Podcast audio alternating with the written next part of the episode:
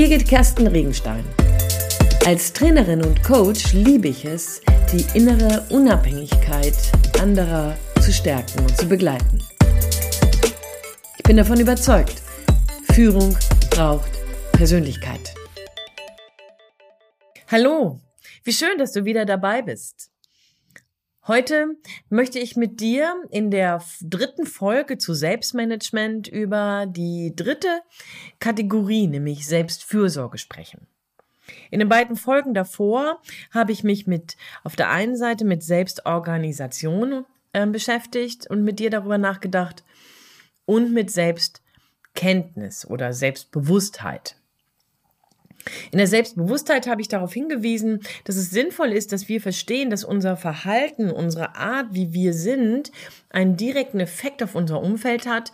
Und wenn wir dabei Auswirkungen haben und Konsequenzen provozieren, die wir nicht haben wollen, dann macht es Sinn, nochmal darüber nachzudenken, ob das, was ich gerade tue, so wie ich mich gerade verhalte, ob das sinnfällig ist.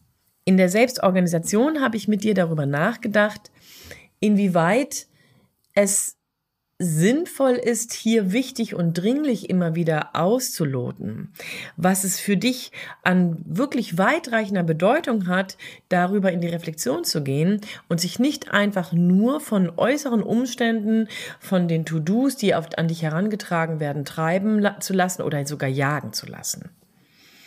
Und damit sind wir eigentlich schon sehr schnell und sehr wunderbar bei der Selbstfürsorge.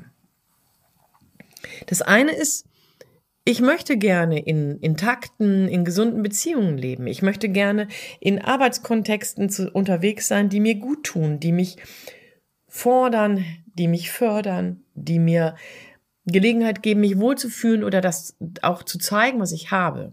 Das heißt, Selbstfürsorge bedeutet, bedeutet da also an dieser Stelle nochmal genauer zu gucken, bin ich denn da, wo ich gerade bin, wirklich richtig? Passt das?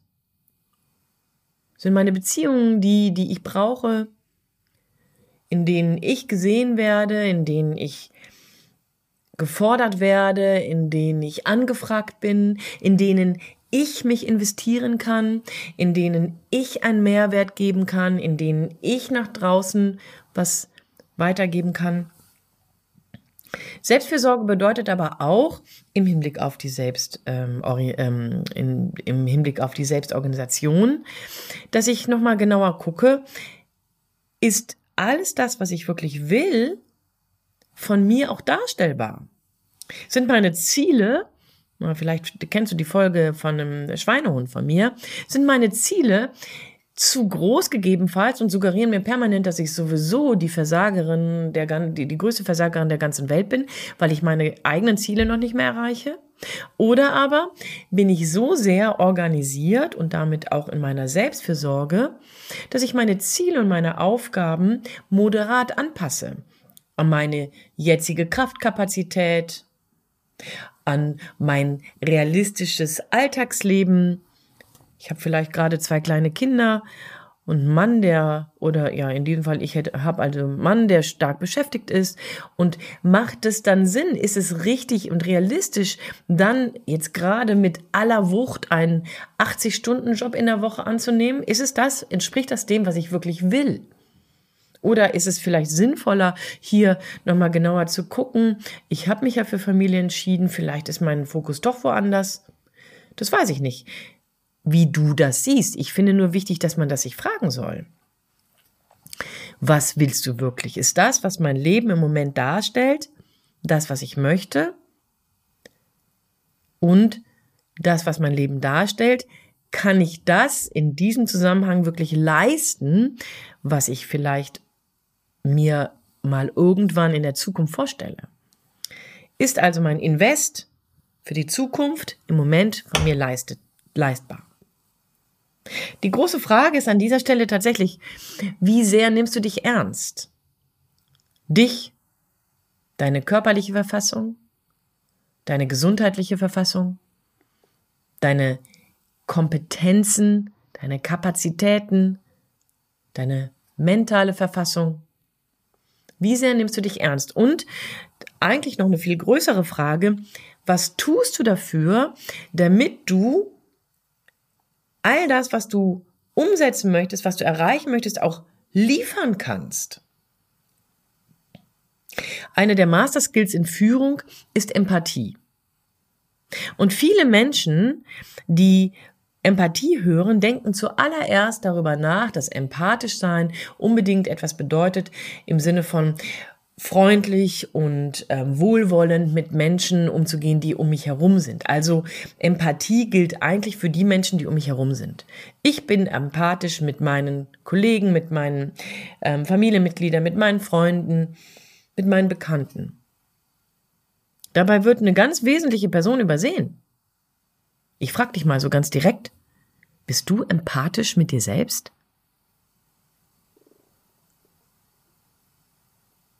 Nimmst du dich ernst? Hast du ein Gefühl dafür, was dein Körper dir an Signalen gibt? Oder siehst du das nur bei anderen? Oh, du bist aber heute erschöpft. Oh, ich glaube, du bist ein bisschen dünnhäutig geworden. Willst du nicht mal eine Auszeit nehmen? Hast du heute genug gegessen? Nimm mal lieber eine Flasche Wasser mit an den Schreibtisch. Wenn das alles so Sachen sind, die du siehst bei deinen Gegenüber, bei deinen Kollegen, bei deinen Mitarbeitenden, finde ich, ist die Frage fair. Siehst du das auch bei dir? Wann hast du das letzte Mal getrunken? Wann hast du das letzte Mal Pause gemacht? Ich meine, wirklich, ich meine das Wort mit den fünf Buchstaben. P-A-U-S-E. Pause. Oder wann warst du das letzte Mal im Urlaub wirklich offline? Dann gibt es welche, die sagen, nee, das will ich auch gar nicht. Ich will unbedingt online sein, ich möchte erreichbar sein, mein Team braucht das. Wenn du das meinst, das tun zu müssen, bin ich die Letzte, die dir sagt, das tu, tu bitte nicht. Aber ich muss dich ernsthaft fragen, wie sehr nimmst du das Bedürfnis deines Körpers und übrigens auch deines Mindsets und deiner Seele wahr, mal Ruhe zu haben? Und ich wage zu behaupten, dass das nicht wirklich so regelmäßig zu sein scheint. Wenn du so argumentierst. Selbstfürsorge hat also viel mit Selbstempathie zu tun.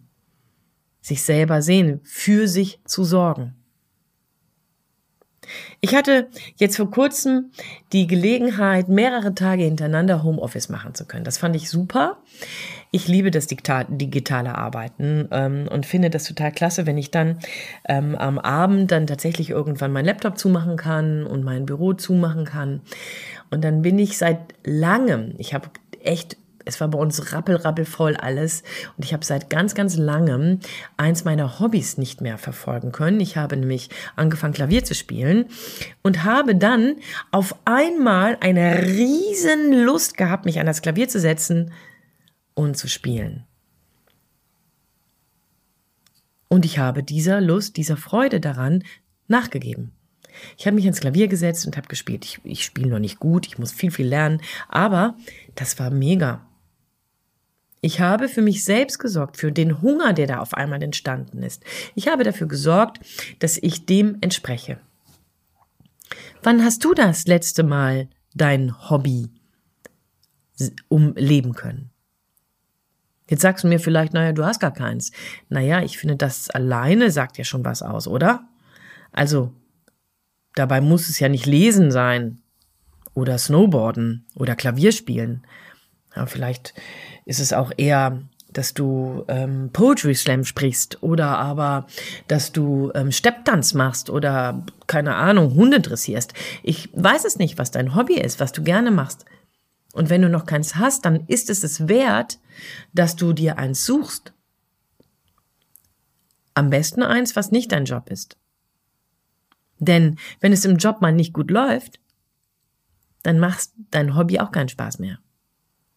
Also das Hobby oder deine Freizeitbeschäftigung, das, was du außerhalb des Arbeitens machst, um Freude zu haben und dabei kein Geld zu verdienen, das ist das, was ein wunderbarer, ein gesunder Gegenpol ist. In der Selbstfürsorge ein ganz großer Bereich, der dafür sorgt, dass du ausgewogen bleiben kannst, dass du regenerierst. Dazu gibt es ganz, ganz, ganz, ganz viele Übungen. Ähm, diejenigen, die bei mir schon mal ein Resilienztraining gemacht haben, wissen, dass ich da schon mal gern mit dem Energiefass arbeite oder aber, dass ich auch schon mal darüber nachdenke. Schon da fängt die Selbstfürsorge an, wie ich denn über Dinge und über mich selber rede. Also Selbstsabotagesätze vielleicht eliminiere und dabei anfange, die positiv umzuformulieren ja, hm, Selbstsabotagesätze, ich glaube, da habe ich auch schon mal einen Podcast zu gemacht. Die sind so, die, die, damit schieße ich mir selbst ins Knie. Oh, typisch du, Birgit, das schaffst du nicht. Meine Güte, ey, ne, da hast du aber auch nur wieder zwischen Wand und Tapete gedacht. Oder aber, das, das ist etwas, da ähm, kannst du vergessen, da gehörst du nicht hin. Oder aber natürlich, dass der oder die mich nicht mögen. Das sind alles so Selbstsabotagesätze, die wir in uns tragen, die ihre Geschichte haben, die haben ihre Begründungen. Ähm, da kannst du durch gerne mal gucken, was du bei mir auf der Homepage dazu findest. Ähm, oder aber du kannst dich bei mir melden dazu. Aber die umzuformulieren ist auch eine Qualität der Selbstfürsorge. Sich selbst zu schützen, sich wohlwollend anzuschauen. Ja, ich sag's nur sogar noch mal ein bisschen stärker, sich liebevoll anzuschauen. Du bist wertvoll. Das sagst du vielleicht anderen, aber ich sag das jetzt gerade dir. Du bist wertvoll. Und die Selbstfürsorge darf das manifestieren. Zum Abschluss möchte ich dir gerne eine Übung mitgeben. Ich möchte gerne mit dir über die Frage nachdenken, was tust du, damit dein Tag, damit deine ähm, deine Ideen gut laufen, damit du reich oder zufrieden bist. Und da gibt es in einem der Hörbücher, was die ich in diesem Sommer gehört habe, das ist Mixtape of um, Your Life. Ähm, da gibt es einen ganz, ganz tollen, ähm, so, man sagt so Tag für Tag ähm, Check. Und den würde ich gerne einmal mit dir so ein bisschen durchgehen. Wenn du magst, kannst du dir dafür jetzt gerade einen Stift nehmen und mal anhalten, um das dann gleich näher anzuschauen und tatsächlich dir was niederzuschreiben. Wenn du willst, kannst du aber auch ähm, dir gleich dann einfach, wenn du irgendwo bist sozusagen, dann ähm, Pause machen und dir das einfach nochmal näher anschauen. Ich möchte gerne mit dir einmal den Tag für Tag Check durchgehen. Das kannst du einmal in der Woche machen denn im Nachgang hast du dann Montag, Dienstag, Mittwoch, Donnerstag, Freitag und Sonntag. Und dabei, schau mal, hast du in der vergangenen Woche oder heute bewusst an etwas Vergangenes gedacht, was dir gut getan hat? Hast du gespielt? Ich liebe Spielen. Ich liebe Spielen. Manchmal macht das meine Familie richtig Angst, aber ich liebe Spielen. Tust es auch? Ich finde es super. Ich kann übrigens immer besser verlieren. Nicht immer super, aber immer besser. Hm. Hast du Träume und Wünsche ausgegraben, die du irgendwo mal verabschiedet hast und auf einmal neu entdeckt hast? Wie sieht's mit deinen Glaubenssätzen aus? Hast du dich in dieser Woche mal damit beschäftigt und einen vielleicht erkannt? Oder hast du in vergangenen Krisen etwas Gutes entdeckt? Hast du gut feststellen können, was dir gut tut und wer nicht? Wer dir gut tut und wer nicht? Hast du das auch den Leuten dann gesagt? Du bist mein Lieblingsmensch? Hast du Vorbilder entdeckt? Heldinnen, an denen du dich ausrichten könntest? Warst du für andere da? Hast du für dich selbst gesorgt? Genügend geschlafen? Irgendetwas genossen? Irgendetwas mit allen Sinnen achtsam erlebt? Hast du dich wirklich ausgeruht? Mal tief durchgeatmet? Etwas mit großer Motivation getan? Deine Stärken genutzt? Gute Musik gehört? Hast du ein Ziel erreicht? Ein neues formuliert? Bist du deinem inneren Kompass gefolgt? Hast du ein paar Visionen gesponnen? Hast du ein bisschen Liebe in deinem sozialen Netz verbreitet? Fragen, die ganz und gar der Selbstfürsorge dienen. Fragen, die dich dafür sensibilisieren, dass du auf der einen Seite dich selbst im Blick behältst, dir gut tust, aber dich unbedingt auch als soziales Wesen, als sozial angebunden erlebst und dein Umfeld dabei mit in den Blick nimmst. Du bist Teil von einem Großen. Und trotzdem bist du so wesentlich, dass ohne dich nichts läuft.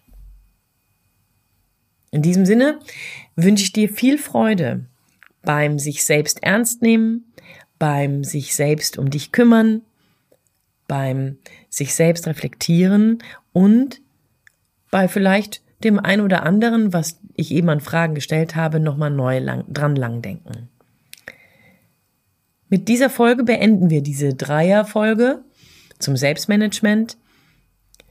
Wir haben über Selbstkenntnis geredet, über Selbstorganisation und heute über Selbstfürsorge. Und so wie immer wünsche ich dir am Ende dieser Folge viel Spaß beim Ausprobieren, beim sich rechts überholen. Ich bin davon überzeugt, Führung braucht Persönlichkeit. In diesem Sinne, herzliche Grüße von Birgit Kersten Regenstein. Teamkompetenz. Einfach stärker machen.